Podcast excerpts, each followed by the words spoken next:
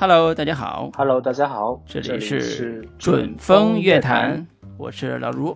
我是老林。继续跟大家聊最新的影视作品。那这周要跟大家聊的这部片子，呃，是一是一部我们之前也算是期待已久的电影吧，就是它的一个呃演员阵容也好，以及它的监制，他们监制背后的一个公司，都让我们对这个片子还挺有期待的，而且它还是一个新人导演的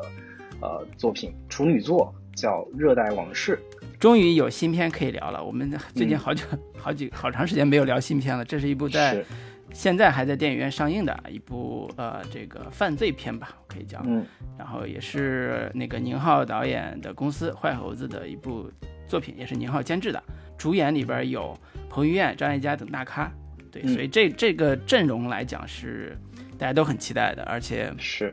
这个片子出来之后，啊、反正这个口碑不一吧，就是有有说好的，有说不好的，反正这也是一个我们正好可以借这个机会聊一聊，呃，犯罪类型片，甚至黑色电影，甚至呃这一类的风格的片子一个很好的契机吧。本来我个人也是非常喜欢这一类片子的，对嗯，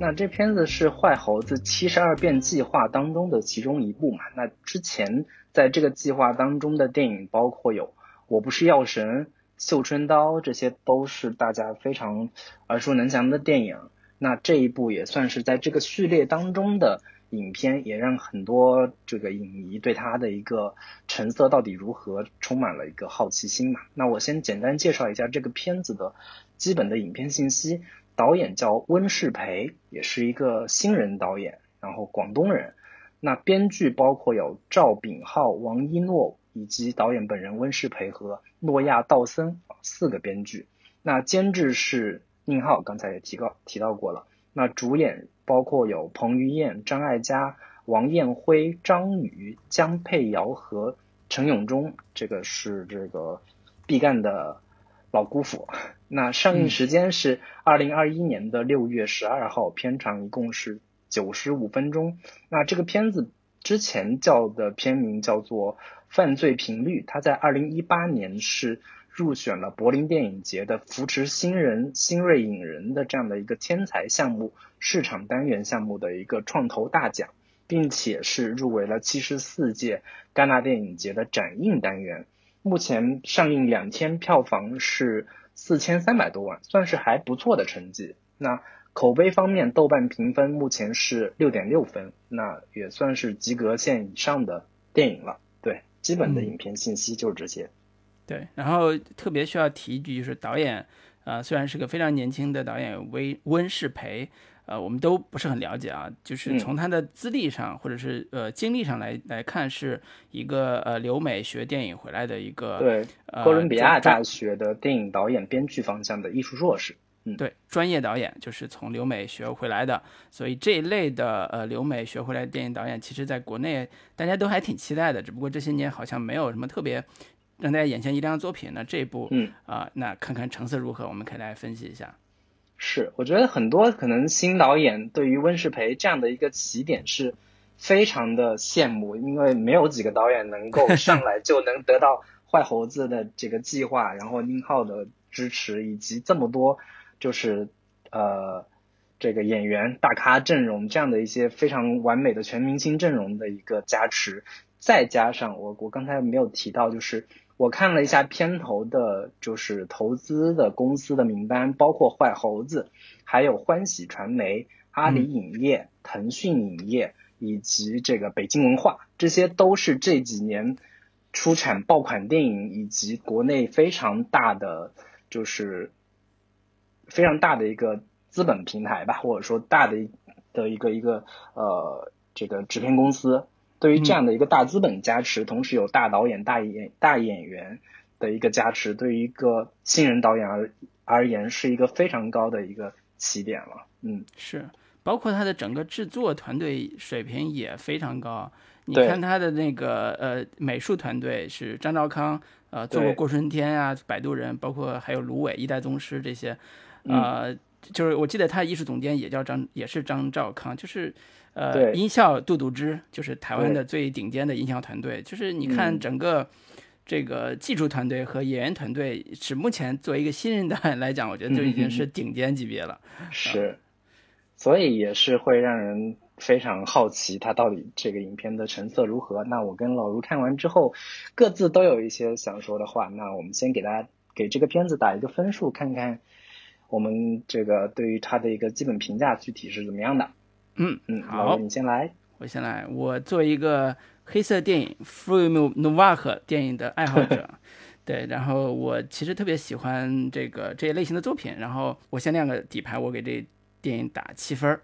我觉得这个电影虽然不是完美的电影，但是它是一个有想法、有气质、有追求的电影。然后他自己呢，作为这个海外留学回来的这个导演啊，尤其哥伦比亚大学是一个。还非常有名的，呃，不错的大学呢，就是学艺术的、学电影的话也非常不错。就是海外留学回来之后，能不能振兴国产电影的类型化水平来讲，其实是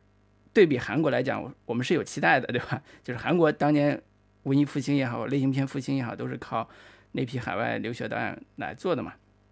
然后这个电影其实，在呃我看的时候，我一直觉得它应该叫另外一个名字，叫《杀人回忆》。或者叫《广州往事》，它故事其实很简单，但是它呃耐琢磨或者最吸引大家的就是一个形式，就是它把呃黑色电影，比如说用现在的霓虹灯美学包装起来，用一种呃后半截特别像希区柯克式的音乐风格给包装起来，然后加了很多的呃。让大家都熟悉的国产的某一种类型片元素，比如说啊毕赣元素，就是里边有演员陈云忠啊，那个还有一些像啊南方车站的聚会，大家可能也会提到说啊类似这种犯罪片元素，好像都在这个片子里边有所体现。但是这也构成了一个杂糅出来的一个特殊的效果，就是你不一定一开始能分得清楚这个片子到底是一个什么风格啊，以至于在故事的前半节和后半节都有非常明显的断裂感。我觉得这都是这个新人导演在面临自己创作的时候受到一定市场化因素制约和类型化因素制约的部分。但是如果我们去对比来看，这个片子其实有一个跟当下的整个国产的类型片或者犯罪类型片创作的一个呃特点，就是现在大家都特别喜欢拍南中国的犯罪故事。啊，那个南方车站的聚会拍的是武汉嘛，然后那个呃娄烨他们拍那几部是广州的。然后呢，呃，还有一些就是我们张艺谋导演拍的《坚若磐石》，呃，应该是在重庆吧。呃，其实你看这些潮湿的、温热的、啊湿热的气候，好像跟犯罪都有一些天然天然的这种紧密的关系。当然，那个白日焰火就是另外一种了，东北风的，那就是另外一种的。就是我觉得这是一个可能对于犯罪类型片来讲是一个特别好的一个土壤，但是能不能拍出真正好的作品出来？我觉得这是这个是一个，呃，值得探讨的话题，就是怎么才能在现在大家觉得已经有一些社会基础的社会环境的，呃，南方的这个南中国的这个这个环境里边，拍出好的作品出来，呃，这正是我想说的，可能这个导演还有还要反思一下自己水土不服的问题。对我觉得这是一个我总体的一个评价。我推荐的人群是，呃，大家对于这个电影有宽容度的。呃，追求新奇的导演风格的呃影迷，我是推荐的。呃，我觉得不管你说好或者不好，我觉得都可以推荐这样的影迷去电影院观看一下，因为它里边的整个视听语言还是非常有特点的。啊，对，所以这是我的总体的评价和推荐人群。那老林呢？好，那我给这个片子打六点五分。呃，看完这个片子之后，我想起了杨笠的一个脱口秀的段子，他说。我就不喜欢我自己带男朋友去见别人的时候，别人说你俩好配啊。我就喜欢带男朋友见人的时候，别人都沉默了，然后说这个女人有点东西。就是我 看完《热带往事》的时候，我的感受也是有点类似。就是这样的一个片子，有坏猴子、欢喜传媒、腾讯、阿里这样的大资本的投资，还有彭于晏、张艾嘉、王艳辉、张宇。这样的一个大演员的一个参演，我觉得这个温世培怕是有点东西，但是这个东西到底是个什么呢？我觉得可可能我们之后可以具体来聊。还有看完这个片子的一个感觉，就是我觉得这可能是某种资本对于文艺片的某种范式的想象，就是这片子有一点王家卫的影子，有一点毕赣的影子，还有一点刁亦男的影子，这些影子恰好都是国产文艺片。逼格最高、口碑最好的那一种，哪怕最终可能票房成绩一般，呃，不是特别好，但是能在口碑和奖项上也能有所收获，这个我这我希望是我某种小人之心来夺资本之富的这样的一个揣测啊。然后再说回这个影片，我我我整个看完之后的一个词来形容，就是有一种不伦不类的感觉。就是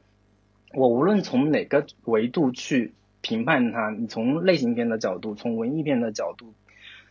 去评判它的时候，都觉得它好多东西都太过于似曾相识了。它有点像《阿飞正传》，有点像《地球最后的夜夜晚》的那个感觉，同时又有点《南方车站的聚会》的那那些元素在里边。但是拼在一块儿，就有一种呃说不出来的一种怪异感和拼凑感。我我不是很能看出这个片子导演的个人风格到底是什么，具体是什么。这个是我。之后可能要跟老师 具体来探讨一下。嗯，那呃，推荐观众的话，我我可能不是很推荐一般观众或者说普通观众去看这样的一部电影。我觉得可能会不是那么的能够就是抓到他的点，或者说整个观看的过程没有那么的愉悦。因为我在看完之后，那个整个影院其他观众就都是一脸懵逼的感觉，就就这完啦没有啦。然后你到底想说啥？就是我看到他们的脸上的表情都是写着这些这些疑问吧。那呃，可能刚刚老卢提到那种那些影迷类型的，对于视听语言有非常强烈的执着和追求的，你很喜欢看刁亦男的，很喜欢看毕赣的这些电影的观众，我觉得可以去看一下这部片子，是不是能让你有一些特别的感受吧？对，基本的观感就是这些。嗯，那总体评价不算。高啊，就是我们七分、七点五分、六点五分，总体评价不算高。呃，那其实我反倒觉得说，我们先撇开资本元素吧，就是因为最近上海电影节这个对资本元素的讨论也挺多的，大家这两年资本撤退之后也开始叫苦了，也开始叫穷了，觉得说票补不没有了，然后那个电影院的这个收入又很少，但是呢，线上的这个售票的又抽成很高。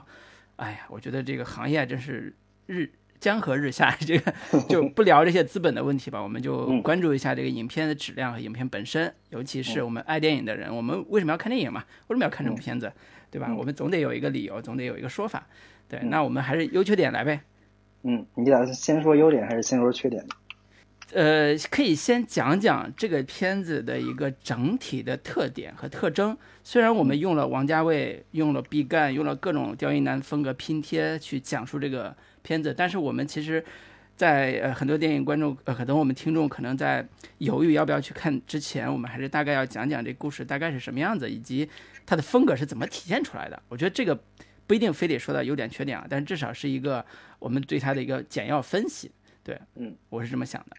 嗯，可以，那就先说说这个片子的一个一个特色或者说一个特点吧。就是它本身的故事，我觉得是非常简单的，所以很多人很多观众看完之后觉得说，就这么一个故事，它有必要来花就是一个多小时来讲述吗？就是正常来说，我可能十五分钟就把这个故事故事给讲完了。那为什么这个导演会花这么长的篇幅，花这么多的笔墨来讲这么一个如此简单，甚至甚至在很多观众看起来说，这也没什么深度呀？你你你你是整个看起来是。有点像文艺片的这样的一个一个包装吧，那整个华丽绚烂的包装之下，竟然就是一个这么简单的几句话可以讲清楚的一个故事内核，就是到底有什么必要？就是基本讲的内容是那个彭于晏演的男主角叫王学明，他他是一个修空调的，然后有一天开车的时候就撞了个人。然后撞完之后就相当于肇肇事逃逸了，然后每天都被这个自己因为撞了人，就是有就是有强烈的内心的负罪感、犯罪感，然后整个影片就是讲他如何去赎罪、赎罪的这样的一个故事，去找到了被他撞死的这个男人的妻子，也就是张艾嘉老师演的这个女人。然后去他家修空调，然后慢慢一点点揭开这个故事的真相到底是什么？对，基本就是这么个 这么一个故事。对，我觉得这故事如果让我来分的话，它分前后两个大的章节或者叫两大部分。前半节也就是呃呃大概四十分钟、五十分钟的时候，其实主要就讲的一个刚才说的彭于晏演的这个王学民，他因为一起意外的交通事故撞死了一个人，然后他在呃躲避警察追捕的这个情况下，发现有一个叫梁妈，就张艾嘉演的这个人，不停的在找自己的失踪的丈夫，在街上贴那个寻人启事，然后他就意识到说这个人就是我撞死的那个人的妻子。然后他就用借借这个修空调的方式跟这个女女人开始接近，然后两人开始产生了像母子一样感情的一个关系，类似母子，我自己觉得啊，类似母子这样关系。然后他其实内心里边一直想试图跟这个梁妈说，其实是我撞死了你的丈夫，但是他他当他鼓起勇气想跟这个梁妈说清楚的时候，这个梁妈听到了他的道歉。啊，反而说，啊，怎么会呢？他是被枪打死的，他身上有两个弹孔。故事急转直下，进入了第二趴部分，就是这到底是怎么回事儿？然后呢，开始出现了一个关键道具，是他在呃，这个王学明在在找这个尸体的时候，发现尸体失踪了嘛？然后他发现了尸体附近，就是失踪失踪的尸体附近有一个钥匙，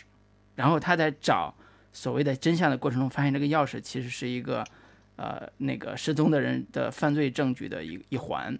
他最终于在呃这个揭开真相的时候，发现这是一一一坨犯罪者留下来的巨额不明财产，然后他希望把这个财产留给梁妈，就是留给那个他撞死人的这个妻子，然后希望他有一个好的这个所谓的生活吧，归宿吧，嗯，然后这就是一个简要的故事梗概或者故事结构，但是这个讲述的时候。他用了一个技巧，就是他是用倒叙的方式在讲，或者叫用一个一开始倒叙加插叙，对，倒叙加插叙。他一开始先用这个王学明在监狱里边已经是一个劳改呃劳犯了，已经在监狱里边服刑了，然后他就开始通过这个视角再去讲说，那多年前发生了什么意外，多年前是怎么回事儿，然后故事的结尾的时候是他被呃这个这个刑满释放，就是从监狱里边放出来。然后他开始奔向自己的新生活，就那个镜头特别像什么，呃，四四百 G 那个 长镜头 奔跑长，就是你感觉它里边好多这种元素啊，就是所以它的最大的特点，叙事上最大特点其实一开始是一个倒叙式的，而且是话音独白，然后倒叙啊叠画，然后进入到一个呃意识流式的，在我看来有点意识流了，就是意识流式的这种讲述插叙的这种这种氛围里边，所以。为什么说特别像文艺片或者特别像这种，呃呃，就是艺术电影？就是它一开始呈现出来的气质啊，视觉风格像王家卫，就是《阿甘正传》的开头。然后它倒叙，就是你看那个或者话音讲述的时候，其实特别文艺腔，特别文艺化。然后它主体开始讲一个年轻的犯罪者和那个中年的这个梁妈之间的这种呃复杂的关系。嗯，那这就是典型文艺片的讲法啊，就是文艺片最喜欢这种人物关系了。然后怎么才能把这个人物关系做一个特别复杂的，呃，伦理化，甚至说是更加审美上，或者说情感化吧？就是可能他俩人在有些类型片里或者有些文艺片里面会出现爱情，就是这种都是很有可能的。那这种复杂的关系其实是大家喜欢看的一种对人性的、对这种社会伦理的一种解读。那这是一种期待，但是到了第二节的时候，这种期待完全被打破了。他进入到一个急转直下的一个犯罪类型片的一另外一种强剧情情节，杀手出现了，开始杀人了，然后带着那个那个视视听语言其实做的挺好的。后半截就是有一个带钥匙链的一个杀手，他不停的在走路的时候会有那种钥匙响动的声音，然后这种惊悚的气氛一直笼罩在后半节。啊，这这是另外一个叫杀手要。夺取那个关键的呃这个巨额财产，然后怎么通过这个王学明身上找到线索的过程，那这这个其实是一个呃我觉得黑色电影里边特别常用的一种风格，叫黄雀捕蝉，螳螂在后，就是小人物跌入到一个犯罪的深渊里边，他得到了一些钱，得到了一些实惠，得到了甚至得到了女人，但是他背后有一个命运的命运之手或者杀手在准备伺机将他拉入这个。更深的深渊，这是黑色电影特别喜欢讲的一个故事。观众懵逼的原因，我觉得可能在这儿，就是我以为这是一个跟张艾嘉的故事，后来发现到后半截张艾嘉没他啥事儿了，就没他啥事儿。然后再加上结尾这个钱也没放到他身上，就是结尾出个字幕说这个钱 也没也没最后落到那人身上，张艾嘉身上，就是张艾嘉演的这个梁妈身上，觉得说这故事我看的是个啥，我图的是个啥，我看的是个啥这个情感的张力或者情感的这个波动，就是不满足的点，我觉得在这儿。如果是一个犯罪类型片，那最后绝对是一个呃这个犯罪者赎罪了。然后呢，张妈呃梁妈得到她想要的东西了，然后呢，其他人呢也是各得其所，就是犯罪分子该死死，然后那个那个就各得其所，就这是一个呃文艺文艺派的犯罪类型片的一种讲法。我觉得我为啥看了一个片子之后，我昨天又看了陈耳的好几部片子，就是程耳特别喜欢这个，他也特别擅长用这个。他早年拍那个三十分钟的短片《犯罪分子》的时候。徐峥最后是逃掉的，就是我是我以前不是什么好人，我也我也不会改，我最后通过自己的方式，我逃从警察手里边逃逃走了，这是这是犯罪类型片最喜欢的这个设定和套路，而不是现在这个样子，所以，嗯，我觉得这是一个呃非常奇特的国产的犯罪片所面临的困境和现状，这也是一个这片子撕裂的某种原因之一，对，这是我想说的第一个部分啊，对。刚刚老师提到这个这个点，就是关于它杂糅或者说有一种拼贴感的一个一个一个问题吧。其实我当时在看完之后，我就觉得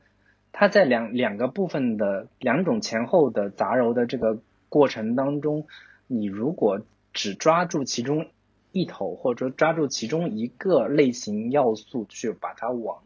深了做，或者说往更极致的方向做的话，我觉得这片子可能。会在观感上，可能在最后的呈现完成度上，会在我看来会更好一些。比如说，你就主打那个彭于晏跟张艾嘉这两人的人物关系和人物情感作为核心，因为我看豆瓣短评上有人提说，好想看彭于晏跟张艾嘉老师有床戏，或者说有激情戏，就看他俩人。刚刚老师提到说，他你是看。像是父子呃父呃那个母子情的这样的一个感受，但是我看的时候，确实是更期待他往呃两性情感上去去走的，就是一个想要赎罪的小鲜肉，跟一个风韵犹存的这样的一个未亡人人妻之间的这样的一个带有禁忌感的这种这种呃这个猎奇性的一个一个情情感元素，能够把这个点。放大，然后把这个人物关系做的足够的充分跟完整的话，我觉得这故事也不会太难看，或者是你足够就完全往那个呃黑色犯罪电影来写的话，就看他这个王学明他如何去调查这个事件的背后的真相，然后他那个尸体到底是他杀的还是被别人杀的，然后一点点把后半部分的内容扩大了。做成一部完整的关于追凶的，或者说关于这种追杀与被反追杀的这样的一个故事的话，我觉得也会挺好看。但是现在目前呈现出来给我的感觉就是，这两个部分或者说这两种方向的风格，最终呈现出来都没有做好，甚至只能是比较呃各自独立的杂糅的拼贴式的。放在存存在在那里，更像是导演在摸索探索自己的一个呃影像风格的一部实验作品，像像是一部半成品的这样的一个感觉，这是我看完的一个比较比较强烈的感受吧。嗯嗯，我觉得作为电影探索来讲，这个真的无可厚非。就是如果真的是电影探索这个角度来讲，我真的觉得无可厚非。他拍成这样子，我觉得也可以接受。但是他很还是很明显的是，呃，没有。不管是在什么原因情况下吧，就没有展露出来说我怎么能在这两个明显有差别的故事类型中间找到一个我自己最想最想完成的一种情感上的或者是人物上的表达。我觉得这个可能是他的问题，但是我们可以放往往后放放，就是这个片子在呃前后两大节的这个部分里边，呃，我们可能可以可以找到刚才说的很多的这个王家卫的元素，其他的元素。呃，还有一个让我印象最深的，其实是后半截的，呃，在追凶过程中，或者叫在呃杀手和王学明之间对对立的这个呃过程中出现的这个追杀元素。这个元素在视觉上和音乐上元素，呃音乐上的使用的时候，会发现它特别像希区柯克，啊，比如说像希区柯克里边那个《惊魂记》，就是浴室杀人那一场戏的音乐风格和节奏，其实有点像那个你那个意思，就是你明显感觉出来，他非常想通过一些类型化的手法，去把他的片子拍的在，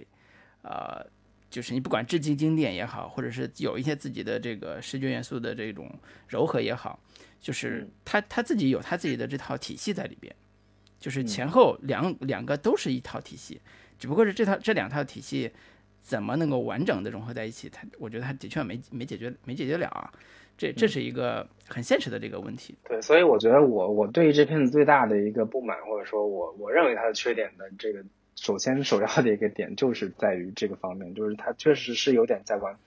风格实验的这样的一个作品。所以你说这个本身这个片子，你能从中看出导演温世培。他有什么自己独突出的独特的导演风格吗？我是不是特别能看得出来的？我看到的都是别人的风格，而这些风格被杂糅到这一部片当中，是各自独立存在的，但是并没有形成导演自己的一个明确的个人风格。就是刚刚提到的那种东南亚式的热带风情的这样的一个氛围，跟京剧式的独白，就很明显让人想起王家卫跟他的。《阿飞正传》就是在监狱里面，嗯，那个彭于晏在说，别人问我是怎么进来的，然后就是类似于这样的对话吧。逐渐我也忘了自己是怎么进来的，等等这样的一些话，就很很像《阿飞正传》的这样的一个故事，以及像啊黑色电影风格跟暴力美学的这样的一个风格，就很直接会让人想起《南方车站的聚会》，然后包包括它里边有一场戏是那个他回到自己的出租屋里的时候。忽然，那个房东蹦出来说：“你那个，你房租好几个月没交了。”忽然一声枪响，那个那个房东的血溅在他的身上，就是类类似这样的非常突兀的、突然的一个暴力场面的这样的一些呈现，就很像是南方车站的聚会，以及那种霓虹美学的，就各种红色。它这个片子的主色调是红色跟绿色这两个元素，在整个片子里面到处存在，然后非常。风格化的大的这种呃色块的这种霓虹美学的这个特点，就之前我们聊南方车站的聚会的时候就提到了那个呃尼古拉斯温丁雷夫恩，就是他拍的那些像是《亡命驾驶》啊等等的《维神能术》等等这些片子都很强的这种霓虹美学，在这个片子里面也有这方面的一个一个借鉴吧，以及甚至我会想到是说。他关于这个尸体到底是怎么死的，就是最后还就是他以为是他撞死的，结果发现还有两个弹孔被人打死的这种反转点的设置吧，我都甚至想起了《新迷宫》这样的一些电影。就是如果你往那个方向走，其实也可以走走通，但是它也仅仅只是借鉴了一些这样的一个叙事的一些技巧吧，但都嗯也但也都没有往那个方向去走，所以就。各种各样的风格融汇到一块儿，导致最后的感受就是现实感也不够现实感，迷幻感也不是特别迷幻，然后暴力元素有，但也不是极致的暴力，然后烧脑也没有什么特别烧脑的这样的一个感觉，就是很多场戏我都明显看出来导演是为了某种风格实验而特意安排的，比如说故事开场是从一头牛。躺在路中央开始，就是一头牛从一个牛棚里这个走出来，然后这个横在了路中央，就拿动物来做某种隐喻，是文艺导演特别痴迷的或者特别津津乐道的一种东西。然后在南方车站里边，呃，有一场动物园的追杀戏，也是用了大量的动物，但是你是能够看到说它是呃是为故事剧情服务的。同时也能够达成导演就是那个把故事主角当成是某种困兽要去挣脱猎人的围捕的这样的一个呃叙事意义上和隐喻意义上都能达成的一个相对比较又能形成个人风格，同时又能完成叙事功能的这样的一个一个融合。但是在《热带往事》里边，我觉得我看这头牛出现以及他反复的使用这头牛的眼睛啊，然后等等这样的一些。手法的时候，我就会觉得他有点太过于刻意，想要提醒观众我我在我在做什么，我想表达什么，就是这个只是其中的一个例子吧。这是我我我首先要要要要说的一个一个一个关于缺点它缺点上的一个观点。啊，这么快的说到缺点了是吧？这个 我其实想接着咱们刚才聊这个故事的这个角度，多聊几个关于这这类故事的一个创作的一个创作的一个方式，或者创作的一个我们自己的体会啊，就我自己的体会。其实，呃，这个故事它的另外一个名字叫《犯罪概率》。为什么要提这个另外一个名字《犯罪概率》？其实我觉得这个片子在牛的使用和这个犯罪的这个设定上。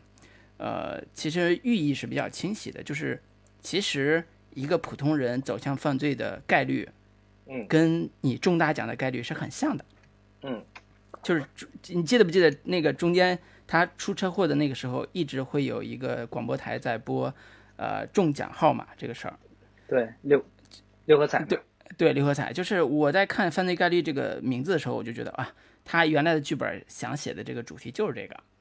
就是你因为一头牛堵在了这个路上，牛是因为那个自己拴牛的那个绳子被它挣断了，它卧在那个路上，你不得改道，不得不改道，改道之后你不小心撞了一个人，这个人恰好就是犯罪分子其中的一员，而且他手上有一个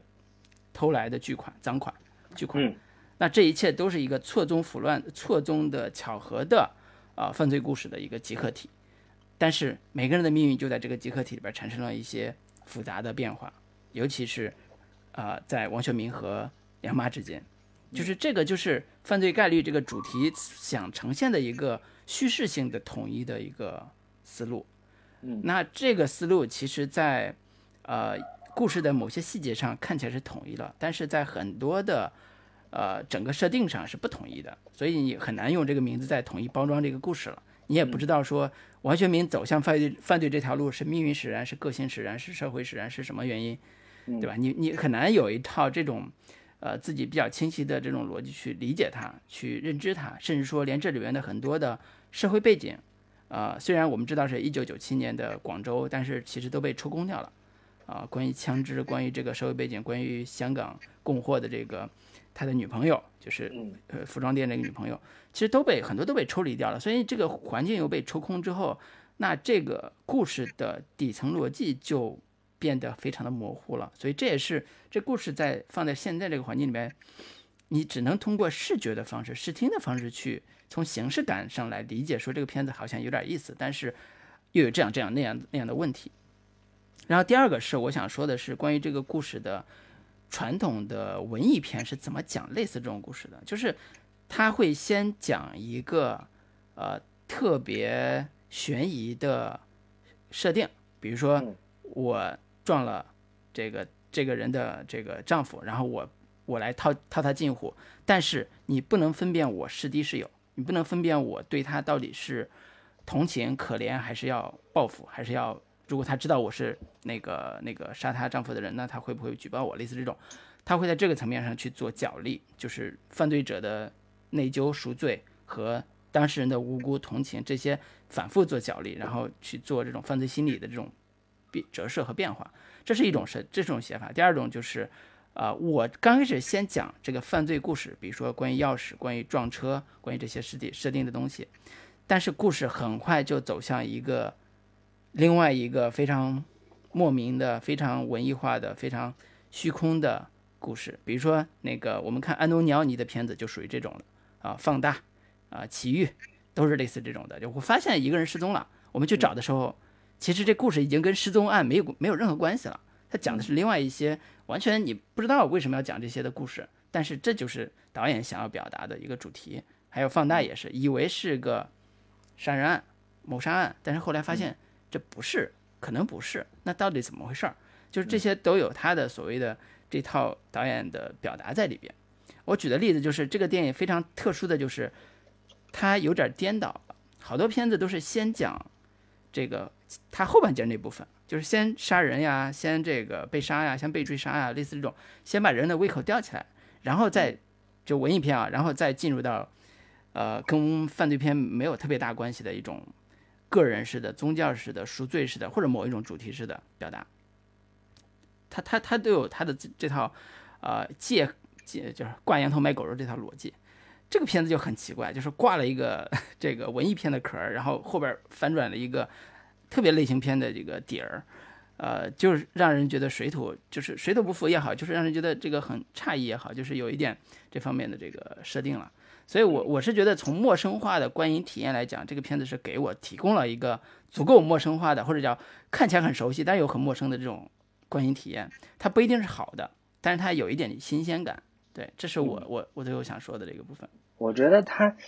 比较独特的一个点就在于说，它在就是在《热带往事》这个故事当中，或者在这个影片当中，它本身的故事是没有那么。核心的没有那么重要的，就是它只是要讲一个非常简单的一个故事外壳，然后所有的呃影片想要呈现的核心是它那一套呃视听上的一个呃有带，就是他试图想要传达的东西是他那一套视听语言的东西，嗯，所以他他所有的内就是内核都在。呃，在至少在前半部分就关注关注于他内心世界的一个外化，他的一个呃犯罪之后的一个内疚，他的一个不安，他的一个惶恐，所有的这些东西是他核心要呈现的。而故事的事件本身，他到底是怎么杀人的，以及呃杀人之后背后到底有什么样的一个呃。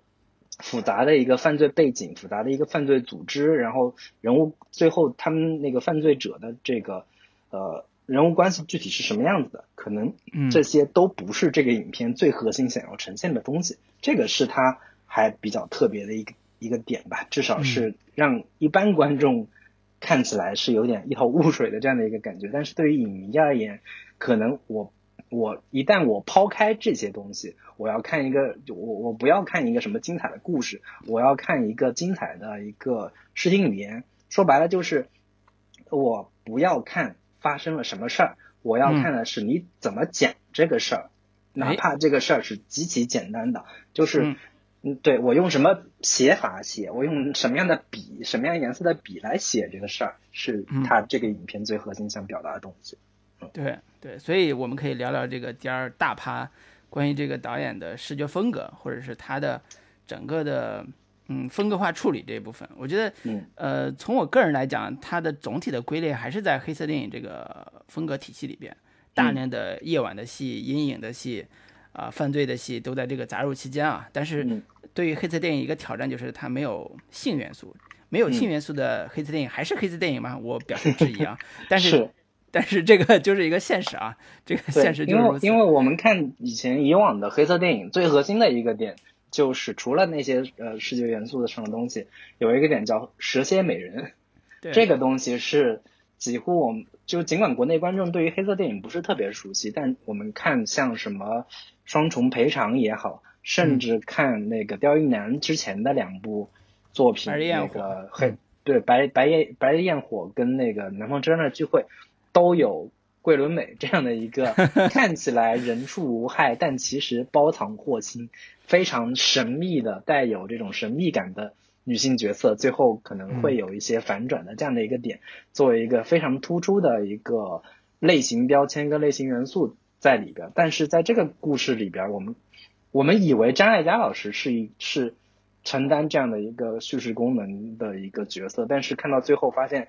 他似乎也不是我们传统看到的蛇蝎美人，他他所应当承担的一个角色，所以仅仅只是，所以在我看来，他可能仅仅只是有一定的黑色电影的元素的这样的一部杂糅型的文艺片。对对对，所以所以刚才提到特别有意思的点就是《白人烟火》里边那个桂纶镁饰演的这个角色，如果算是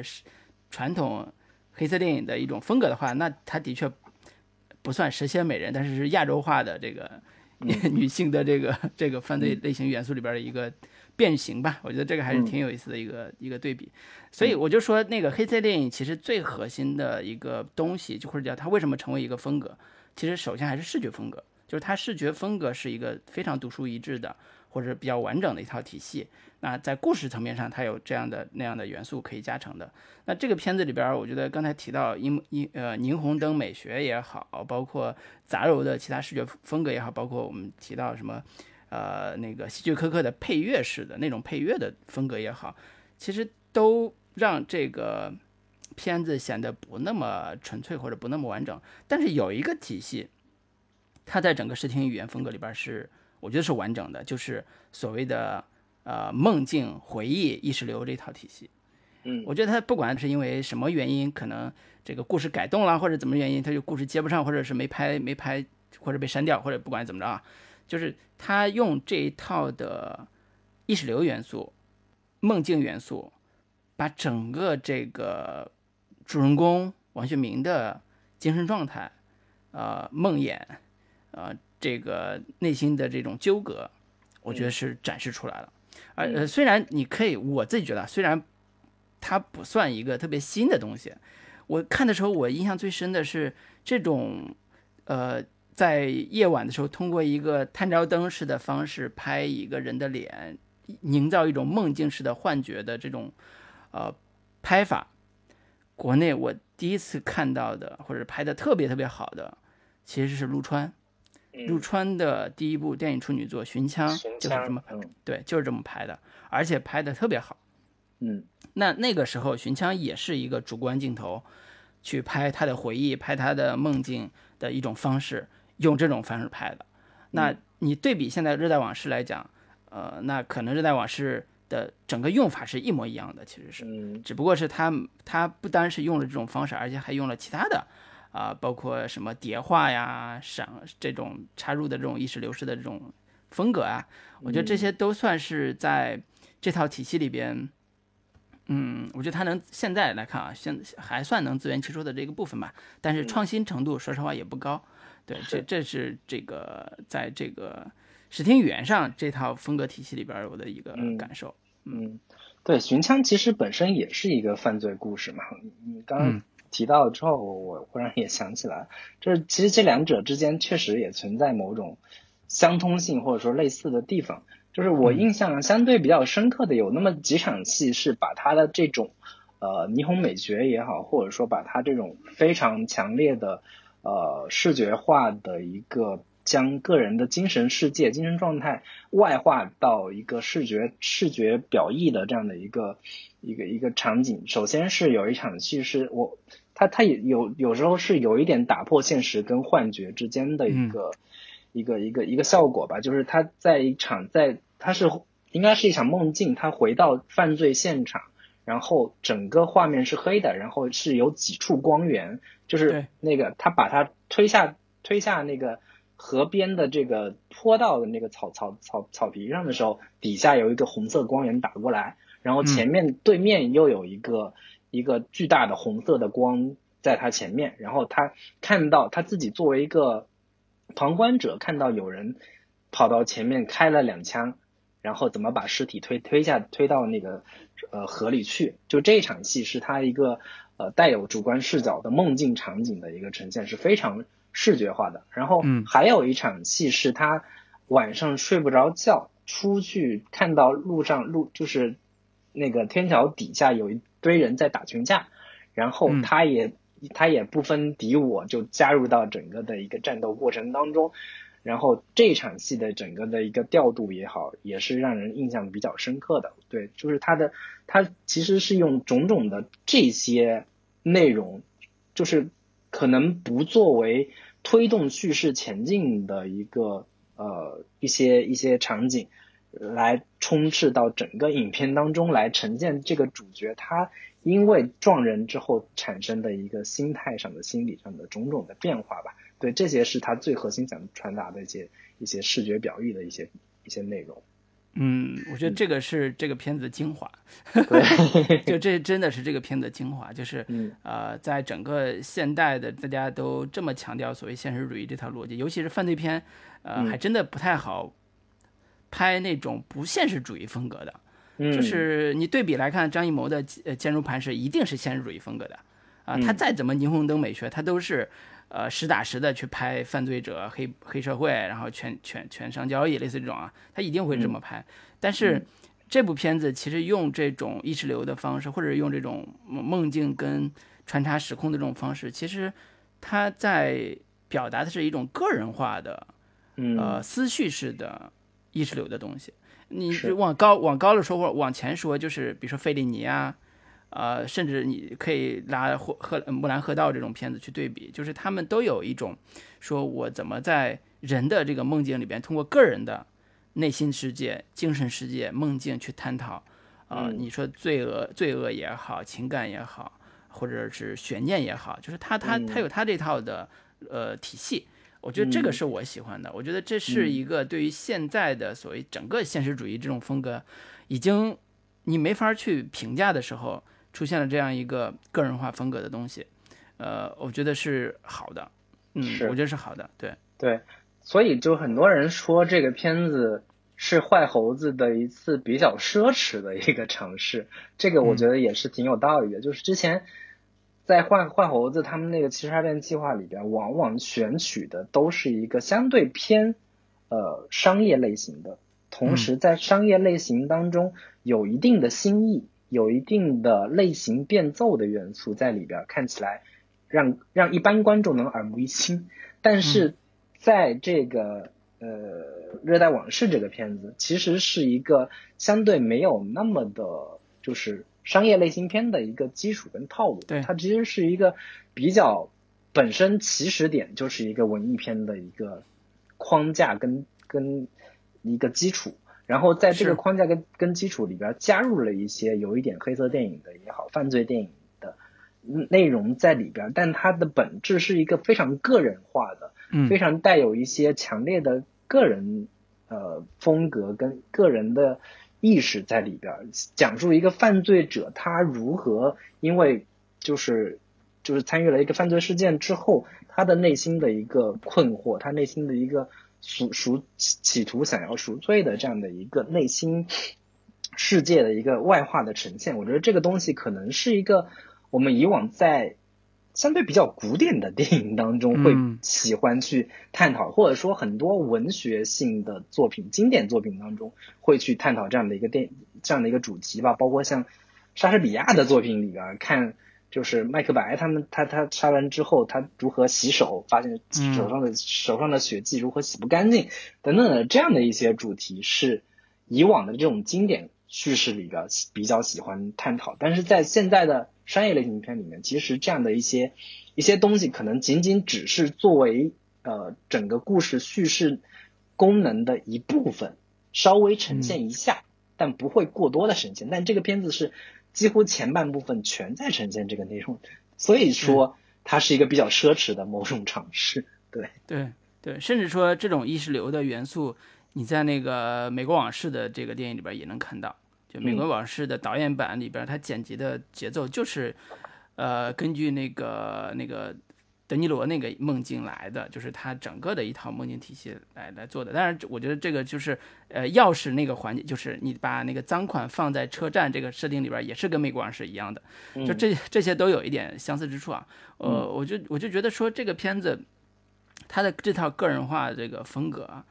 呃，的确是非常奢侈的。啊，但是呢，可能完成度呢也还可以，呃，没有那么高吧，也还可以。就是刚才举了陆川这个例子，就证明他的整个视听的创新性也没有那么没有那么强。呃，就是我在想的是说，呃，呃，这种个人化的这个体系，呃，是不是因为彭于晏的原因带来的一个不好的结果？就是因为这个演员太有名了啊。就导致说这个体系好像不太容易大家大家能接受，就是你彭于晏内心想什么，可能我们都不知道。但如果你是一普通犯罪者，可能我们觉得我就能接受你内心的世界。但当然这个跟故事有也有关系啊，就整个反正是没有表现出这种个人化的东西那么的好。呃，当然你跟二三十年前中国电影拍这种呃叠化回忆这种比。技法上要好很多了。你 现，我记得二三十年前拍这种谍画怎么叠啊？就是一列火车急驶，呃，汽笛声渐强，然后那个犯罪者进入到回忆空间，就是这这个是最常用的一个套路。但是现在这个年轻的叙事者们，就是通过这个西方的学习也好，好莱坞的学习也好，文艺片学习也好，其实有很多这种节奏，呃，不是有很多这种表达方式可以可以做了，只是说他他跟。地球最后的夜晚跟毕赣的比，你就知道原创性跟这种创作的这种呃创新性还是差一些的。所以好多人就就举例子嘛，说这个《热带往事》，呃，是中国的夜夜夜三部曲，就是夜晚的夜啊。这个《热带往事》、南方车站的聚会、地球最后的夜晚啊。当然，这个地球最后夜晚没有没有这个犯罪犯罪元素啊，就是这个有一点说，我们其实，在呃现在的这个创作里边，呃，大家对于这一类的片子有一个统一的认识和统一的感受。那对比起来，这个《热带往事》就显得视听上有一点意思，但是，嗯，内容上没有那么的有特点，就是内容本身没有那么有特点，就这个是它的这个比较明显的这个问题了。对，就是刚刚老吴提到了说，这个片子本身它的底层逻辑有问题，或者说它在某种意义上是有一点被抽空的这样的一个感觉，这也是我看完之后的一个比较突出的感受，就是。我有点不太能把它当成一个现实主义的故事，同时呢，它又有带有一定的现实元素跟现实的一些基础在，所以我就在在现实故事跟超现实或者说有点有点意识流意识流的那种内心独白式的这样的一个故事之间反复横跳或者说来回的一个游移，让我有点有点抓不住它的一个点。刚老提到的一个点，也是一个这个故事比较比较呃分裂的一个点，就是彭于晏这个角色本身让人很难很难进入，就是嗯，他他长得太帅了，然后他又是一个底层修空调的一个偏偏那种小人物的这样的一个设定，然后以及他因为撞了人之后。过多的去呈现他的内心的纠结、困惑、痛苦、无奈等等这样的一些情绪的时候，又让人很就是，并不是很能完全带入到他的一个内心世界跟精神处境的这样的一个问题。你如果找一个相对比较偏偏小人物式的演员，比如说你让张宇演这个，就是彭于晏这个角色，我觉得可能可信可信度会更高一些。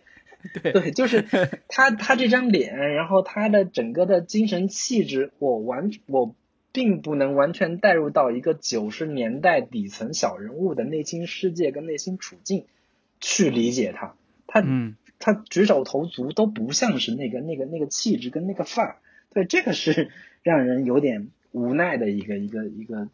整个影片就是有点不是很很统一、很搭调的这样的一个质感的问题。嗯，就感觉他在被打的时候，突然就会有功夫，你知道吗？突然就开始打起来，你知道吗？功夫加深的这种感觉。对，所以这这可能是一个呃，在非常细微的一些元素选择的时候会出现的这种呃感受。呃，我我我其实老是在想一个，如果有两节故事，哪个故事可能拍好了？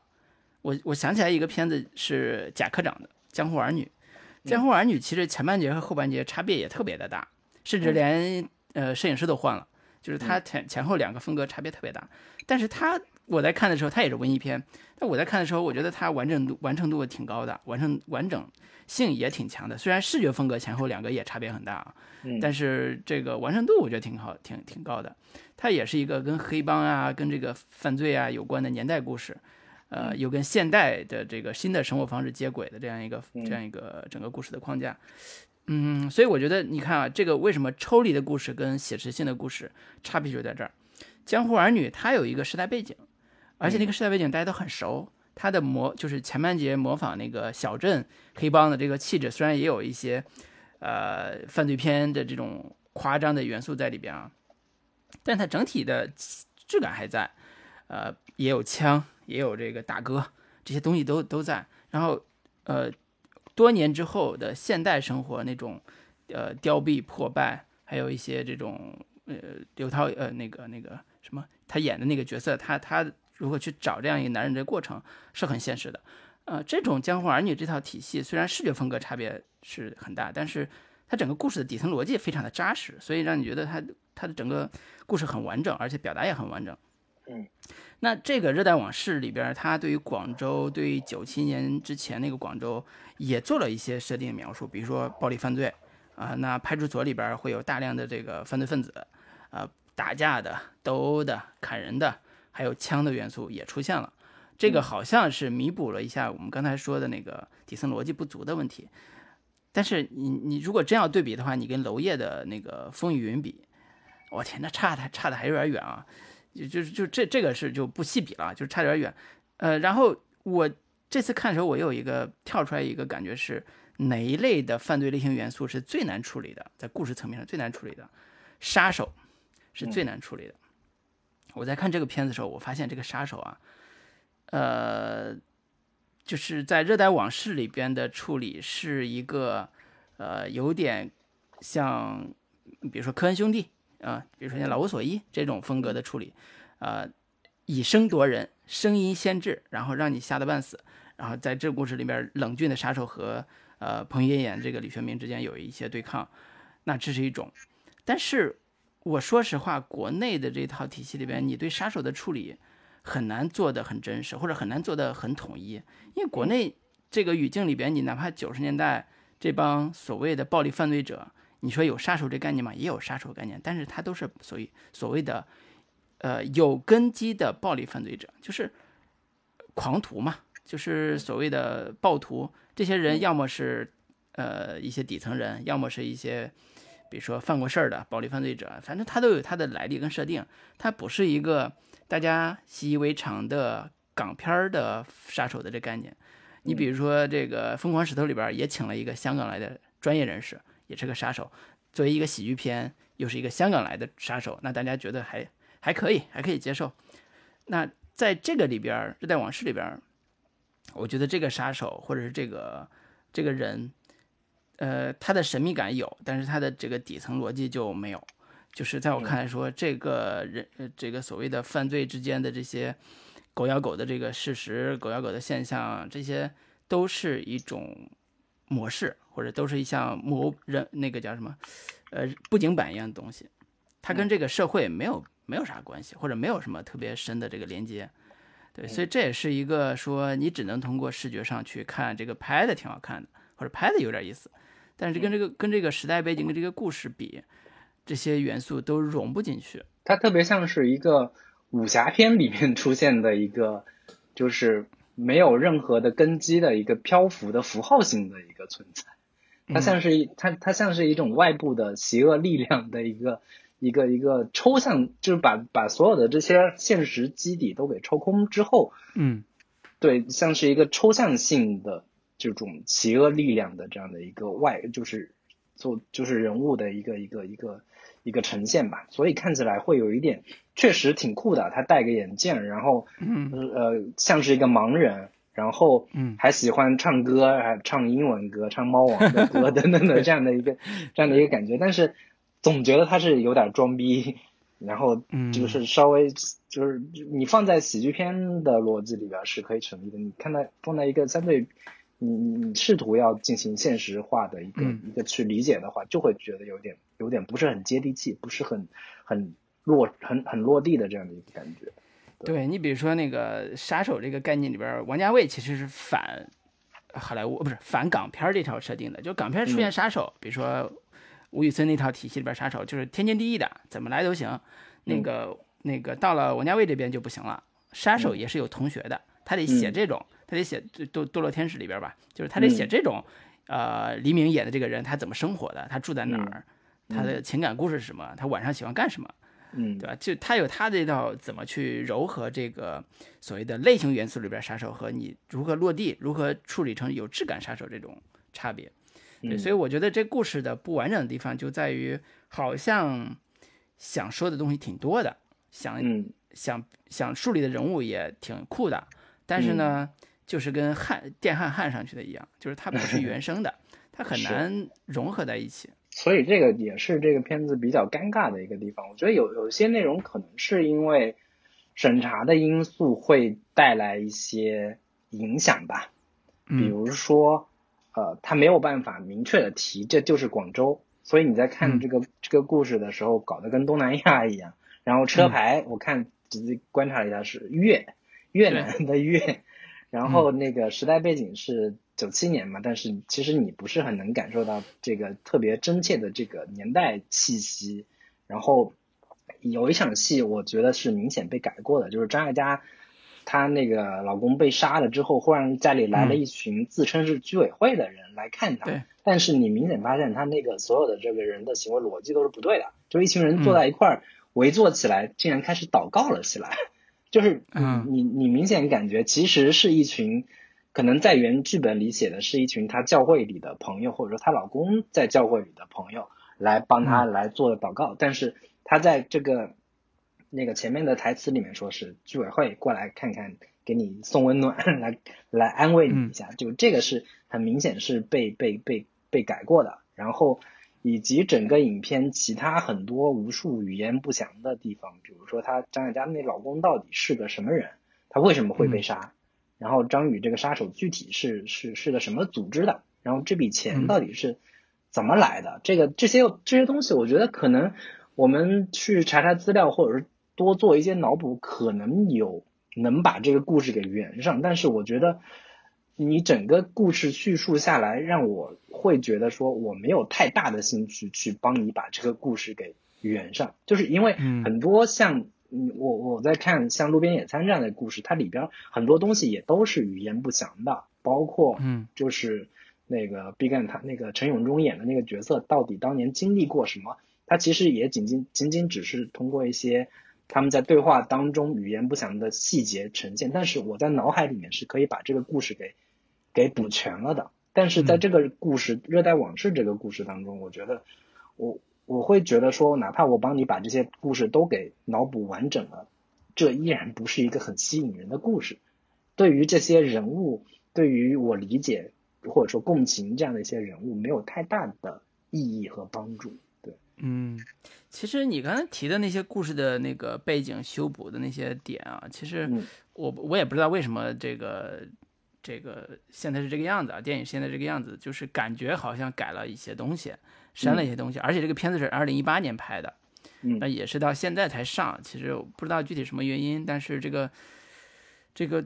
这个剪刀的东西到底起了多大作用也不知道，我只是在看这个片子片尾的时候，我觉得这个剪刀啊，真是剪得越来越细了。嗯，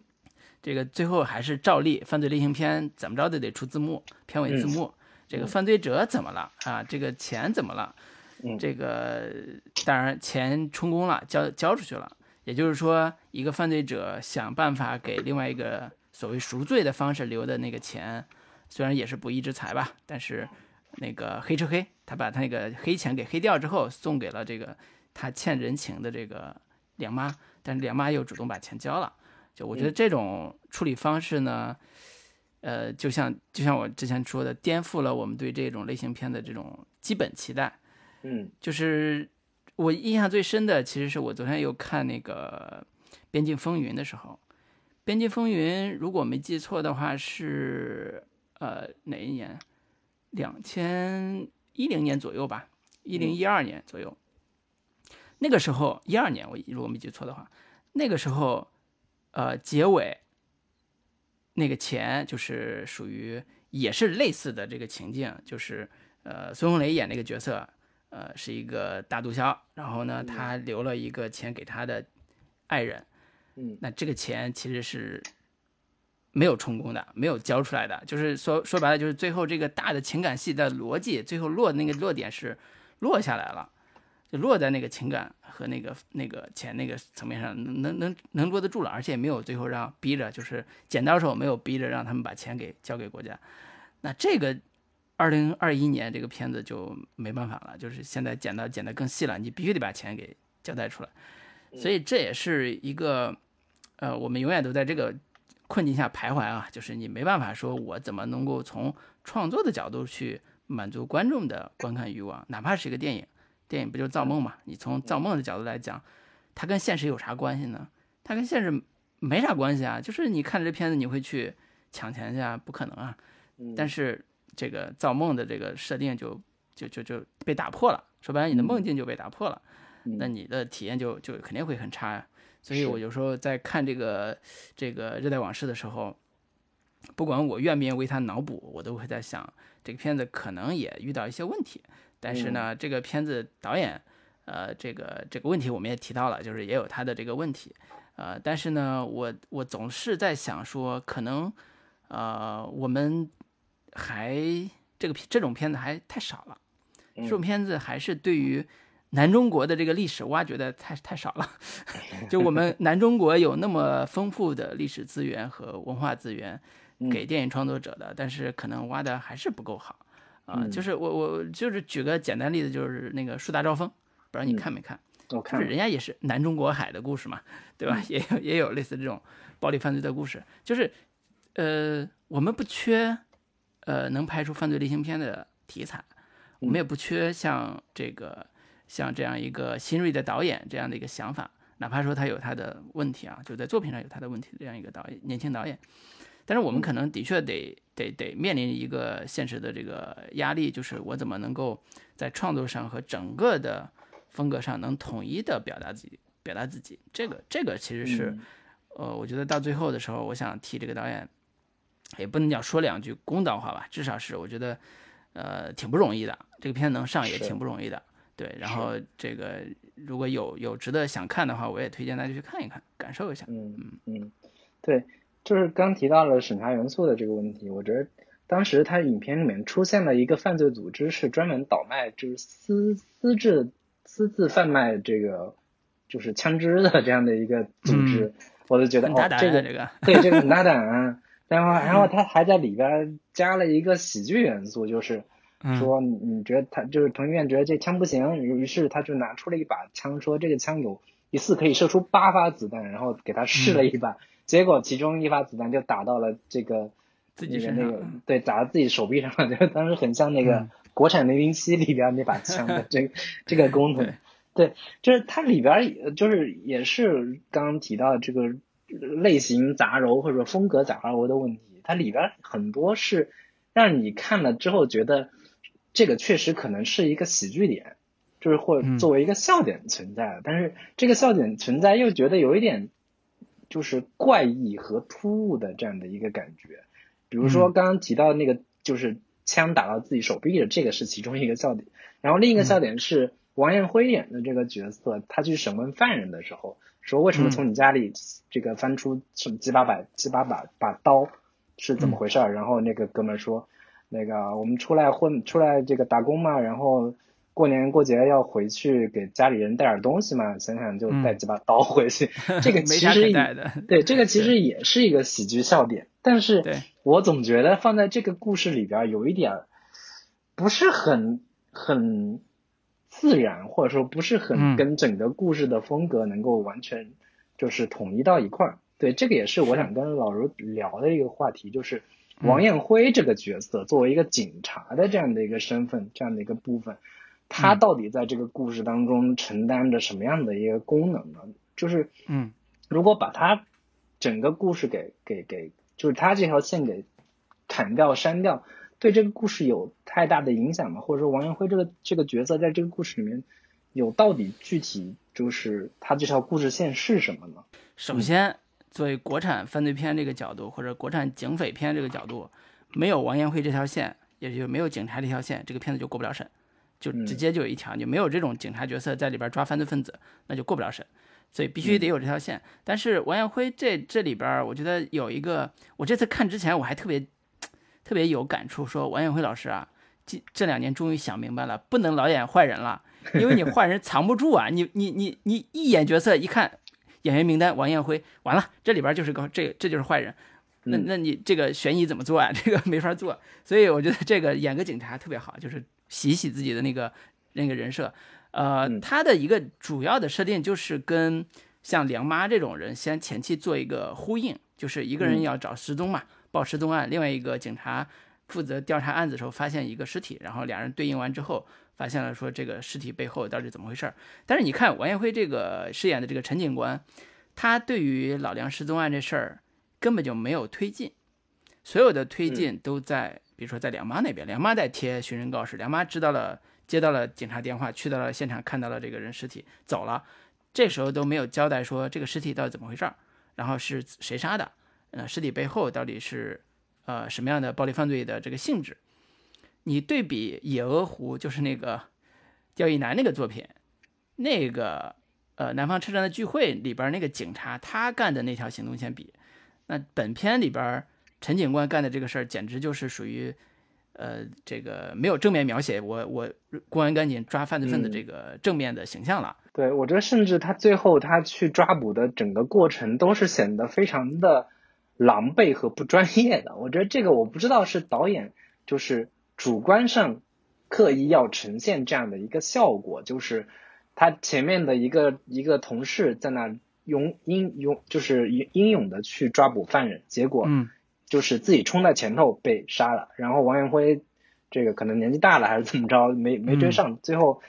最后亲眼看着他自己的同事被杀，然后他非常的惊恐，非常的有一甚至让人感觉有一点无助的这样的一个感觉。我不知道他这个是导演主观上刻意要呈现这样的一个效果，还是说他有其他的一个表达的一个我觉得肯定是有想表达这个效果的诉求的，嗯就是王彦辉演这个角色，明显是一个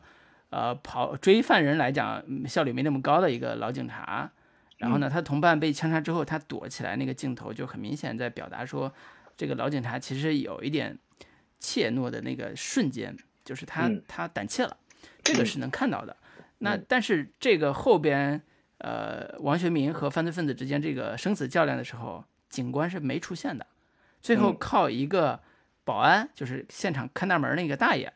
捡起了一把枪，然后冲天打鸣枪，那个那个，所以才结了结了这个故事嘛。然后他老大爷还讲了一下，跟那个警官讲了一下，说我当时怎么怎么反应的啊，我干了什么。就是你看这个故事里边，警察并没有对对破这个案子有任何的正面展示的推进，嗯对吧？按理说，如果出现了命案，尤其是枪击案、命案，那这个警察是要必须得非常高度的介入的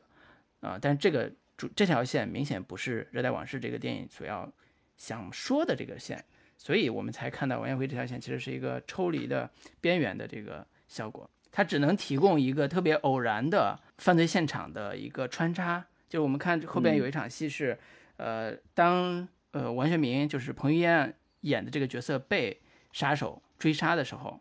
警官非常巧他出现了，非常非常巧他出现了，然后才制造了这样一场混乱的这个这个追捕戏，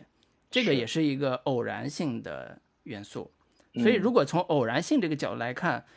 呃，王学明是怎么走向犯罪道路的？因为那头牛，因为那什么原因？然后呢，警官又是怎么偶然发现这个杀手存在的，以及怎么追杀手的时候，身边的同同伴被枪杀的啊？然后这些非常多的偶然因素构成这个故事的一条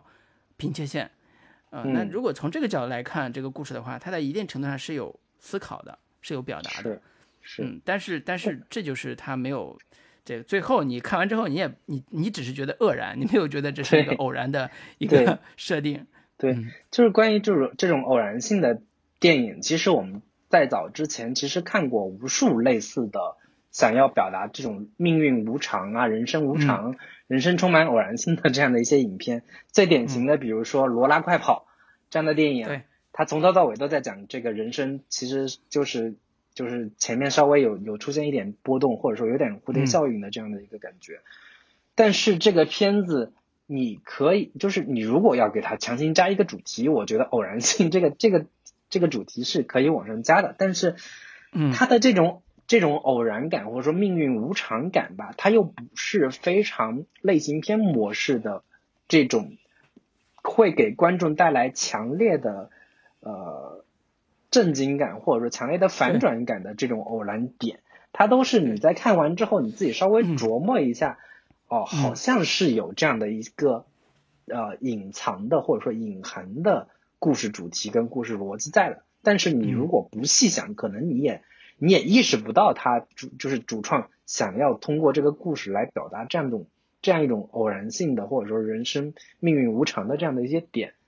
就是这个是是是整个故事会让观众就是哪哪都有一些看似好像有一些呃深意在的东西，但是又没有很很很强烈或者说很直接能够刺激到观众的一些一些一些就是故事主题。对，对，其实你要讲偶然性的话，宁浩是偶然性的高手啊。宁浩的那个那个很多电影啊，呃，那个《疯狂的石头》里边就大量的有偶然性制造的喜剧效果。啊、嗯比如说那个郭涛演的这个保安和犯罪分子，是隔了一个旅馆的墙，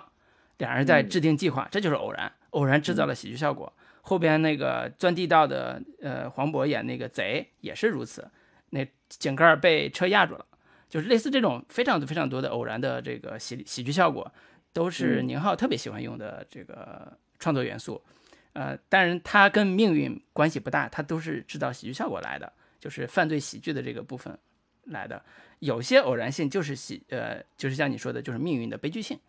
它有它的这个主题性的表达在这里边的。对，但但是明显这个有一点点是命运的悲剧性这个设定的，但是没有统一嘛，嗯，所以看着就就有点儿，有点有点费劲。那呃，我最后我觉得稍微可以提一下这个片子有一些让人觉得还挺眼前一亮的一些视听效果的一个呈现吧。我当时看完之后，有一场戏我觉得还挺惊艳的，或者说当时看完觉得哎有点意思，就是那个彭于晏跟张艾嘉他们在选完墓地之后出来，然后在车里，彭于晏终于鼓起勇气跟张艾嘉坦白自首说：“你老公是被我撞死的。”然后。在观众期待就是这两个人到底会什么样会有会有什么样的反应的时候，就是这个最核心的巨大的秘密在揭开的那个瞬间，忽然一个乐队冲过来，就是是一个就是葬礼的那种军乐队从他们两个人眼前走过。我觉得这个其实是他是通过声音来制造一个反差感和一个。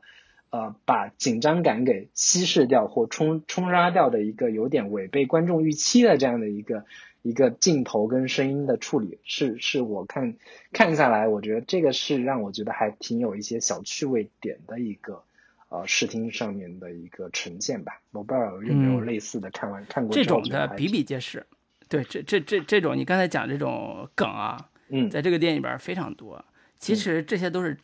我我说句不好听的叫，都是抄来的，都是抄来的。就是你看那个，你刚才说这段情节，呃，很多文艺片也会用。你看那个《罗马》，呃，你不知道记得记没记得，《罗马》里边有一场戏是，呃，夫妻俩要离婚，嗯啊，然后然后他妻子送别丈夫，丈夫要开着车就要离开这个家了，然后送别丈夫的时候，远处来了仪仗队。因为你你你可以想想这个桥段设计是我一模一样的，嗯，就是孩子们不知情还是很开心，说爸爸你出差什么时候回来？但是他妻子已经知道了，她丈夫要跟他分手，然后这时候仪仗队迎面过来，就是他他有这种其实挺多的。我觉得这些呃东西，包括火车钥匙啊这些梗很多很多。我我我是觉得的确是。影迷梗太多了，你知道吗？就作为咱们影迷来讲，你看到比比皆是的影迷梗，你就觉得，哎呀，这个是呃有点那个什么，有点就是套路东西有点多。但是我觉得这个也是呃一种趣味吧。如果你真的把它当趣味的话，是也是一种趣味。只是说你你你沉你停留在一直停留在这个呃欣赏梗的这个基础上，而很难完全的投入到这个故事里边。这可能是这个这种片子一个一个问题，呃，其实你看那个呃，昆汀，如果要玩梗的话，昆汀是大家公认玩梗玩的最嗨的，玩的最好的。但昆汀有一个特点，我自己觉得啊，他就是玩梗玩的时候让你觉得，哎，这是个梗，哎，我觉得你这梗用的挺好的。但是他总会找找一些方式把你再抓到故事里边。也就是说，你在看电影的时候，你会跳出跳出，你会跳的跳出来说，哎，这是个梗啊。然后他很快就把你抓进去故事里边，你再去。按照这个故事的这个这个呃逻辑去投入到主人公身上去看，呃，包括他暴力也是，你觉得暴力是不是有点太过了？但是他这种暴力又也有跳出跳出这种感觉，你觉得哎呀太过了，你就跳出来了。但是他很快又把你吸引进去，去看他的故事，去看他的那种视觉的东西，呃，所以这是一种能力，我觉得这是一种能力，就是融梗也是一种能力，就是你得你得融到这个梗里边，且。信手拈来，还能让人跳出来，又能跳进去。我觉得这这这个是有，而且我觉得你你你你说这段戏，在他之前的两场戏里边，我觉得特别像什么？特别像步履不停，像失之愈合的那一段，你知道吗？就是，哎呀，我看到这段他俩在墓地旁边走的时候，哎呀，我觉得这个镜头语言真的特别是步履不停，就是当然，嗯。可能是我们自己看电影的人多心啊，就是可能人家也没这么想，但是的确会有一种说，这个赎赎罪的、忏悔的和这个呃当事人的这个妻子之间，他们在沟通的时候那种感觉，温和的阳光照在背景上，然后他们在嗯在在聊天那种感觉，呃是有那种趣味的。是，所以所以呃，但是陈永忠啊、毕赣元素啊这些大家都已经看到了嘛，所以我也就觉得说这些呃都是我们批评的一点一个点，都是我们批评的点，对。是。然后，嗯，对对，对要要不要聊聊最后你说的这个？对，最后我觉得可以稍微聊一下关于这个话题，因为之前在《地球最后的夜晚》也好，包括南方车站的聚会也好，其实也都有人提出过这样的一个问题，就是。电影是不是一定要讲故事？电影能不能，呃，我最核心想要呈现的是视听语言，最新最核心想要呈现的是，呃，让故事来服务于我的视听语言，而视听语言可不可以跟故事独立开来？我只我我我我侧重点最核心呈现的是我的视听语言，而不是故事。就是以前之前也一直有。有一些影迷向的这个观众会提出说，国内观众是不是只看得懂故事？只要故事是好的，就其他的视听语言一塌糊涂，完全完全没有任何的一个表达也没关系。只要你给我反转，只要你给我像类似于西班牙电影什么看不见的客人，或者什么海市蜃楼这样的一些强反转故事，就是强情节的这样的一些一些内容。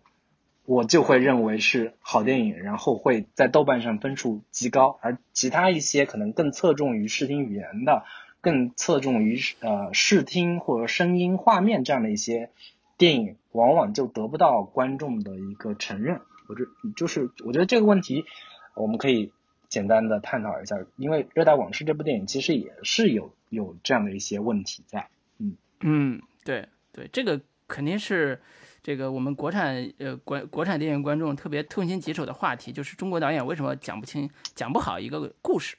就每次都会说故事太差了，故事太烂了，然后嗯，对于这种这种评价特别多。我觉得嗯，你看我印象里边那个我们我我自己在咱们录那个就陈凯歌导演《妖猫传》的时候，我也批评过他说这故事讲的不好，这故事讲的没呃就是没劲，或者就没有那种特别让我觉得。呃，丰富的地方就是它有它的特点，但是我觉得这故事讲的不随我意，就是大家可能每个人对故事的需求不一样。就我，我比如说我如果看一个类型片，那我对故事的要求就是反转啊，你别给我来其他的。那我犯罪片犯就是如果我要看一个惊险的、刺激的呃犯罪片，那我就要看一个反转的故事，有有一些呃特别强的这个叙事元素。那这个。就是一个大家期待的一个点，但如果我知道这个导演就不是像王家卫这种的，你你你你期待他给你讲一个多么呃宏大的故事吗？我觉得很难呀，他不是讲宏大故事那个类型的，所以他他要讲的是小故事。这小故事里边你能不能解读出来趣味，解解读出来意思？那这就是人家的那个擅长的部分嘛。有些有些故事，大家说这这导演讲不好一个故事，那是因为你看不懂人家的故事。你看不懂人家导演想讲的那个故事，所以你觉得那个故事不好。王家卫遇到过这种情况，呃，那个可能《刺客聂隐娘》就是之前我们群里边说那个，呃，侯孝贤也遇到过这种情况，就是在现代电影这个叙事叙事的策略里边，讲故事已经完全不是一个最重要的思路了，或者说故事讲不清楚，反倒是一种对电影的反思，就对电影文本性的反思。比如说我们老提安东尼奥尼，他就是那种。说你干嘛要非常清晰的了解一个故事的来龙去脉，且清晰的了解一个故事的逻辑呢？那生活一定有它的逻辑吗？电影也未必有它的逻辑啊，情感也是如此啊。就是他总会有一套自己的艺术界、艺术观念、艺术体验去告诫电影观众说，你未必要完全能够看清一个电影的故事才能理解电影。呃，穆赫兰道，呃也是如此，号称世界上最难懂的电影之一。呃，塔尔科夫斯基也是如此。我们就不不比这些大导演了，就是当然有些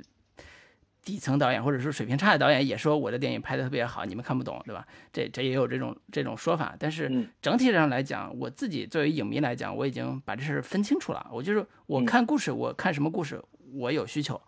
那你导演是不是在这个方向努力的？你没拿没达到的，但如果有的导演就不是以讲故事的诉求来的，那我觉得这无可厚非。所以《热带往事》对我来讲，它一定程度上也不完全是以讲故事诉求来的。所以我对他的故事要求没有那么高，但是我觉得故事有问题是有问题，但但是要求没有那么高啊。我就想看看这个年轻导演他能拍成什么样子。嗯，对，所以这这是一个呃我自己的体会了。那老林呢？你呃，我觉得这个问题我如果放在前两年，我可能会很直接的就是说，对啊，这个这个确实是国产国产观众国内观众在视听语言的训练方面 太过于。贫乏了，以至于你去批评这个电影的时候，我只能就是看他故事讲的好不好。这个以至于这个标准成了一个金科玉律，就是所有的电影，你你只能说它这这是个好故事和这是一个烂故事，故事都讲不好，你还你你还想要让观众得到其他的一些别的满足吗？这很难。就是我现在会觉得说，对于进入院就进入院线的电影，你面向。呃，广大的观众面向普遍的观众的话，我觉得绝大多数观众的第一诉求肯定是想要看故事，想要看一个精彩的故事。我觉得这个是无可厚非的。我觉得哪怕你放在好莱坞电影的这个维维度来说，美国观众，你看各种漫威电影不也是想要看故事嘛？看各种让你觉得赏心悦目、看的非常流畅的这样的一个一个娱乐诉求，这个肯定是第一位的。我觉得这个也是。也是无可厚非的这样的一个点，但是对我而言，可能呃这个问题相对来说稍微有一点复杂的地方就在于说，我在看有一些电影的时候，我是可以接受他在他故事没有讲的那么好，但是他在视听语言或者说他在某某种诗意化的画面呈现，它在独特的叙事方式上有很强的这个。让我觉得耳目一新的地方，比如说我在看《路边野餐》的时候，我是可以不那么介意他的故事讲的好不好的，因为我我可以完全沉浸在他的整个的一个氛围里边。所以我觉得从我的角度来说，电影可以不用完全讲故事，但是讲故事当然也是一个电影能够吸引观众很重要的一个点，但是。在不讲故事的那一类电影当中，也是有高下之分的，而呃，《热带往事》可能就是呃，在不是那么讲故事的电影当中，在我看来，他在除讲故事之外的那一部分做的没有那么好，以至于我忽略不了他的故事不精彩，或者他的故事不是那么能够让我沉浸其中，或者说能够让我。可以忽略到它叙事层面的瑕疵，而关注到它其他方面视听层呃视听语言方面的一个优点。也就是说，它在视听语言语言种种的这些呈现的这些效果都这呈现的这些效果的这个呃表达上边没有能够完全让我觉得特别耳目一新，或者说没有让我觉得。呃，这个东西是我以前没看过的，因为我在整个影片看下来，所有的这些东西都让我觉得，哎，这个是那部电影里边，这个是这个导演里边借鉴过来的，所以我我我觉得这个东西很难成为我观看它的过程当中的一个乐趣点或者说趣味点，所以这这也是我想说的，就是哪怕是不去讲故事，或者说不那么注重故。呃，不那么注重故事的那一类电影当中，也是有高下之分的。那那个《热带往事》很明显是属于在我看来是比较中等偏下的这样的一个一个一个呈现效果吧。对，这个是是我最核心想说的。嗯，对，所以它就是脚跨两两岸啊，就是一岸 是类型片，一岸是文艺片。嗯，然后这个跨的呢，就是有点扭扭动，就是不不是那么的顺畅。呃，尤其是我相信，在国外学导演回来，可能就觉得说，我得施展我的才华嘛，我得把我所学，嗯，有点像毕生所学融为一体，我得，我得让你看出来我学的东西好不好，我学东西像不像，对吧？这个可能是一个思考，可能是一个诉求，嗯，但是对于一个文艺作品来讲，或者电影作品来讲，它可能观众看到东西，他要求的东西更，更，更玄乎一点。就是他，就像我们能看出来说，啊，这是借的谁梗，这这谁的梗。但是很多观众来讲，他他不在乎这个，他就看你整体的统一、整体的气氛，这这个整体的呃塑造是不是能统一，是不是能有一个特别好的一个张力或者特特别好的冲突能展开。具体说你是文艺片、类型片，对有的观众来讲，可能他都不在乎。你比如说，你让你让现在一个观众去看刚才提到的陆川导演的第一部作品，啊，电影作品《寻枪》，嗯，你你让他去评价这是一个类型片还是一个文艺片，我觉得很多观众分不清楚的，他分不清楚这是个这是个类型片吗？这是个抓犯罪分子的故事吗？这是一个，但是不是啊？这是个寻枪的故事啊，他没有抓犯罪分子，他一直在找枪啊，找枪怎么可能是一个犯罪片呢？他他中间还有大量的这个人物关系的这个穿插，呃，比如说那个周小刚什么旧的恋人，还有什么刘杰吧这种，中间还有大量的喜剧喜剧元素、喜剧的笑点，你很难分得清楚这是个啥类型。就是在《寻枪》这种电影里边，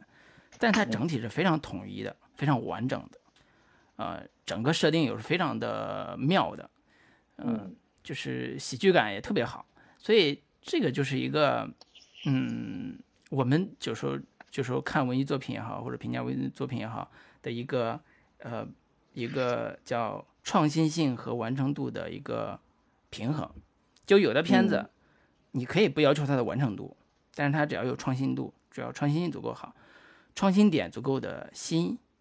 那就是一个有特点的作品，值得大家去关注的作品。那有的是完成度比较好，就是它的故事非常的完成完整。而且它有它的这个这个叫什么，就跟足球运动员一样，五角星，就是他他很全面，那就有就有他的特点啊。所以你要对比来看这个程耳的这个早期作品的那个风格化和完成度就会好很多。我我后来看《边境风云》，我也发现《边境风云》是宁浩监制的啊。这个也是宁浩导演，这个自从这个自己 拍片少之后，监制了很多很多作品，嗯，但是都是有他自己的选择的趣味的。你看，都是犯罪类型片居多，然后呢，娱乐性也很强。就这是宁浩导演就是自己监制片子的时候那种诉求。然后他的确能找到业内非常好的资源去做这这样的这样的作品。我我看最近那个片单里边也有。就这两天刚发那个宁浩自己坏猴子工作坏猴子电影公司发那个片子里边还有文文牧野的新片奇迹吧，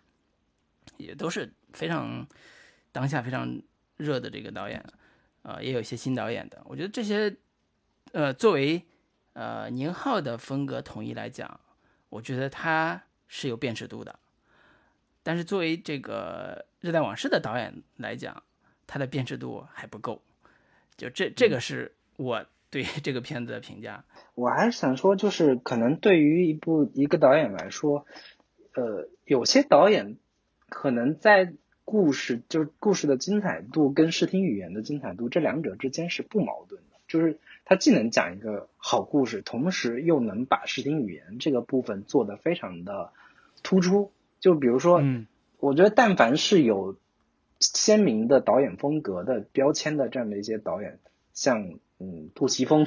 或者是说像马丁斯科塞斯，你不可你你不能说他在视听呈现上没有那么就是视听呈现上是是毫无作为的，他们肯定是在视听语言层面上是有自己的独特风格，但同时又能把故事讲得非常精彩。但可能对于某一类型的导演而言，形式就是他的内容，就是形式本身就是他。最核心想要表达的东西，我觉得这这两者可能是在某些导演身上是有取舍的，在某些导演身上是能够完美融合的。但我觉得不妨碍这两者都能够成为一个好导演，成为一个能够在影史留名的一个优秀的创作者。嗯，是是是，感觉我们这个最后还能拔高一下。其实对这个虽然我们批评了热带导演，虽然批评了热带往事的导演啊，但是其实。呃，前途也可期，就是未来也许人家有更好的这个作品出来之后，也能这个让我们眼前一亮，这是毫无疑问的。对对，因为毕竟他这是一部导演处女作嘛，然后我们也能从中看到他是有形成自己独特风格的趋势，然后我觉得能够如果把文本这个层面之后，可能会有更合适的文本来进行，让他来进行操刀。我觉得一个有非常好的导演意识，或者说有非常导强的一个视听语言的训练的导演，我觉得未来的发展潜力是非常大的，是无穷的。我觉得我们也是可以期待这个温世培导演，呃之后的作品具体会有什么样的一个惊喜呈现给我们。嗯。好，行，那今天就对跟大家聊到这里。然后，如果还没有加到我们的群聊的听众，可以在微信当中搜索“准风乐坛播客”的首字母 C F Y T B K，然后嗯，这个找到我们的微信群，跟大家畅聊起来。嗯，好，好，跟大家说拜拜，拜拜。